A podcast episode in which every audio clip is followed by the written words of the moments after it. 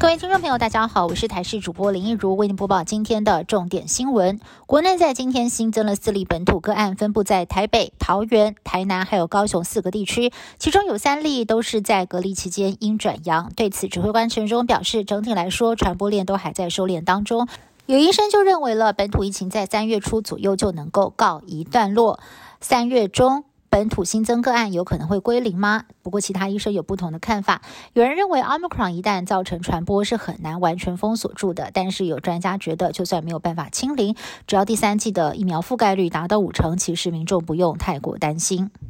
寒流来袭也为中部地区带来了强风，还有雨势，包含了海线跟山区都传出了灾情。无期区接连传出了路树被吹倒、压毁停在下方的车辆，所幸没有造成人员伤亡。另外，和平区好几个路段都发生了落石坍方，中横便道十七点一公里，位于登仙溪上的钢便桥，因为遭到大小落石击中受损，现在是完全无法通行。全台湾蛋荒未解，又遇到了寒流来袭，气温骤降，蛋荒恐怕更加严重。蛋农不会言，养鸡协会每日出货报表是十一万四千箱，但其实根据他们掌握到的消息，要实际上是不足十万箱，再加上寒流一万只鸡，本来能够产八千颗蛋，因为天气冷，现在只能够生六千颗，产量下降了两成，估计蛋量减少，蛋价可能会再上涨。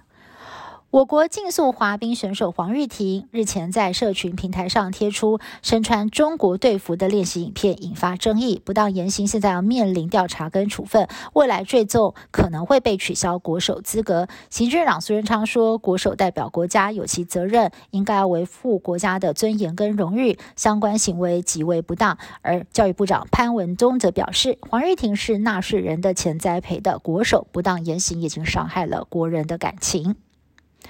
乌克兰东部边境的冲突持续升温，遭到亲俄分离主义分子控制的顿内刺客还有卢甘斯克，最近更是上演了大型的撤退潮。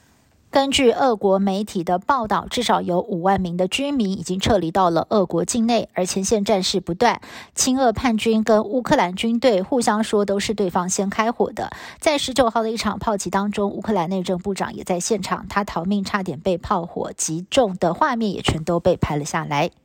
现在多国开始决定要跟新冠病毒共存了。继丹麦、瑞典解除了所有的防疫限制之后，英国宣布从二十一号开始要解除所有的防疫限制令，确诊者不用再强制隔离，成为了第一个开放确诊者可以爬爬灶的欧洲大国。不过呢，专家就担心啦，太早解除限制令，恐怕会让疫情急速升温。不过就在这个时候呢，传出了高龄九十五岁的英国女王伊丽莎白二世确诊新冠肺炎，白金汉宫证实。已经接种三剂疫苗的她，仍然遭到了突破性感染。不过她目前没有大碍，各界仍然很关注女王的身体健康状况。以上新闻是由台视新闻部制作，感谢您的收听。更多新闻内容，请您持续锁定台视各界新闻以及台视新闻 YouTube 频道。